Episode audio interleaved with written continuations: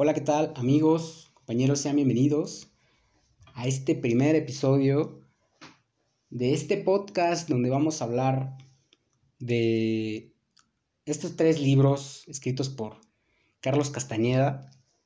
Nos vamos a centrar esta primera temporada en Viaje Ixtlán, que en contexto empieza en 1971, donde Carlos, que es un investigador, viaja a Sonora con su amigo Juan Matus, que viene siendo un indio, un indio yaqui, y bueno, también es un brujo especializado en el uso del toloache, peyote y hongos alucinógenos. En realidad, pues este Carlos eh, suponía que mediante esta, este estado de, de realidad no ordinario, pues iba a aprender brujería y en realidad eh, Juan se lo lleva por el desierto y le muestra cómo ser un guerrero, un cazador, un cazador del poder. Y bueno, todo esto es un viaje de autoconocimiento bastante interesante. Y pues se lo lleva al desierto más que nada para enseñarle a subsistir y enseñarle que el mundo cotidiano o el mundo que todos conocemos, es solo una descripción que se inculca desde que nacemos, desde que llegamos a este mundo. Y pues en realidad vamos a ir eh, viendo más sobre, sobre este, esta historia y estos personajes a lo largo de, estos episodios. Eh, vamos a empezar con, con, con la primera parte de este libro que se llama eh, detener el mundo, parar el mundo. Y bueno, aquí Carlos es este un tipo pues muy digamos racionalista, tiene muy poco contacto con lo esencial de la vida y se mueve en base a conceptos que lo han llevado a perder el contacto con su esencia, con su corazón y con la sabiduría intuitiva, que digamos no proviene del intelecto cotidiano del ego. Eh, don Juan es un vidente. Y pues más allá de lo ilusorio, eh, don Juan contempla una realidad muy objetiva tal y cual es. Y en esta primera parte mm, le lleva una, una enseñanza por medio de varias técnicas. Y ahorita vamos a hablar de, de, una muy importante, que es volverse inaccesible. Fíjense, les voy a hablar de, les voy a leer este, este diálogo. Dice así, no te andes por las ramas, dijo don Juan secamente. Esta es la ocasión en que debes olvidar tu idea de ser muy importante. Aquí pues todavía era muy arrogante. Digamos que sí se daba muy, mucha importancia, ¿no?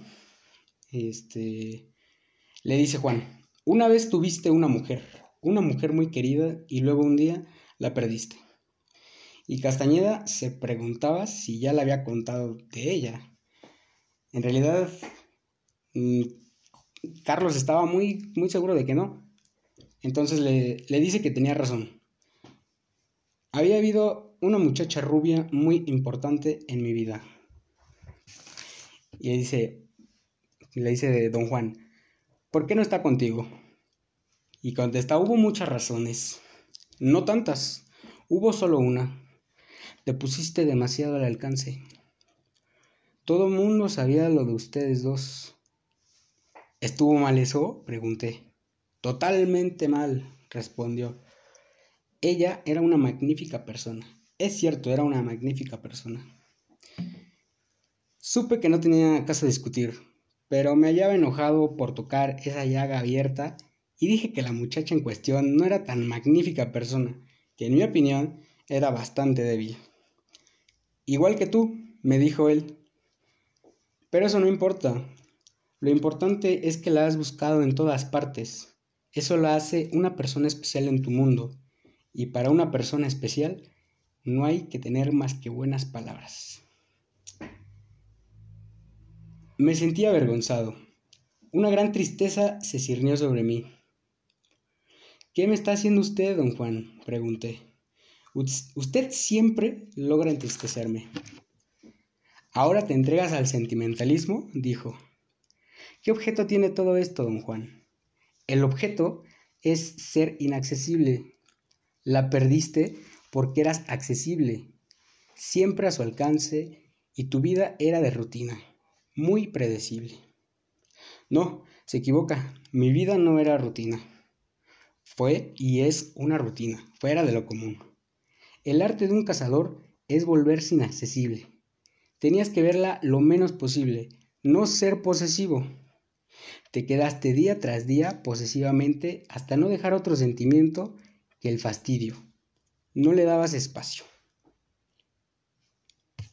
Ser accesible es abusar, invadir, dañar. Acá una pausa para recordar un diálogo del budismo zen, donde se propone que para contemplar una rosa es necesario solo contemplarla en el lugar que pertenece, digamos, no dañas su entorno, no te la llevas al florero para admirarla. Esto, esto digamos, es este, no ser abusivo, no, no abusar, no tomar de más, más que lo necesario, ¿sabes? Si la vas a ver. Y bueno, retomando aquí el diálogo, Don Juan le dice, ponerse fuera del alcance significa que evitas a propósito agotarte a ti mismo y a los otros. No estás hambriento ni desesperado, como el pobre hijo de puta que siente que no volverá a comer y devora toda la comida que puede. Y bueno, vamos a señalar que, que en realidad una actitud pues voraz, en realidad nunca va a ser nada suficiente y esto va a desencadenar pues un karma que, te lleva por un, un, ciclo de causa y efecto, digamos un círculo de, de, placer y dolor. En realidad creo que, creo que todos somos muy accesibles. Aquí le dice, un cazador sabe que atraerá caza a sus trampas una y otra vez. Por eso no se preocupa. Preocuparse es ponerse al alcance sin quererlo. Y una vez que te preocupas, te agarras a cualquier cosa por desesperación.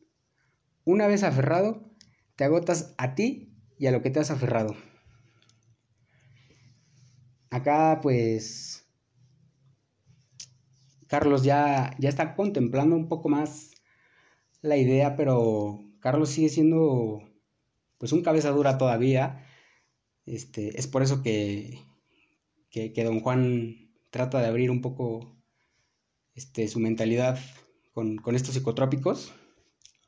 Y en realidad, este, da a entender que al inicio entendía otra cosa por otra, la entendía, digamos, muy literal. Y acá le dice otra vez don Juan, ya te dije que ser inaccesible no significa esconderse y andar con secretos, tampoco que te aísles y no tratar con la gente. Un, cazador se compromete íntimamente con su mundo. Es inaccesible porque no exprime ni deforma su mundo. Lo toca levemente. Se queda cuando necesita quedarse y luego se aleja raudo, casi sin dejar señal alguna. Y bueno, aquí tenemos el primer diálogo de esta técnica de volverse inaccesible más adelante vamos a hablar de, de, todas las técnicas, todas las enseñanzas de esta primera parte, de, tener el mundo. Y pues es de las más importantes en realidad porque aquí empieza a contemplar Carlos que, que las cosas que él sabía, digamos, pues no le sirven. Entonces empieza a aprender a ser un cazador, empieza a, a denotar pues este con, atención y con respeto las rutinas, el ciclo de, la naturaleza. Y pues bueno, el cazador, el guerrero tiene que respetar este, este poder y lo toca frugalmente, no abusa de él. Acá vemos que no, no es necesario este, aferrarse para agotarte a ti y a los demás. Digamos que te vuelves accesible y te vuelves pues una presa fácil cuando tienes rutinas, cuando eres predecible. Y bueno, hasta aquí le vamos a dejar. Ojalá que les haya gustado. Este,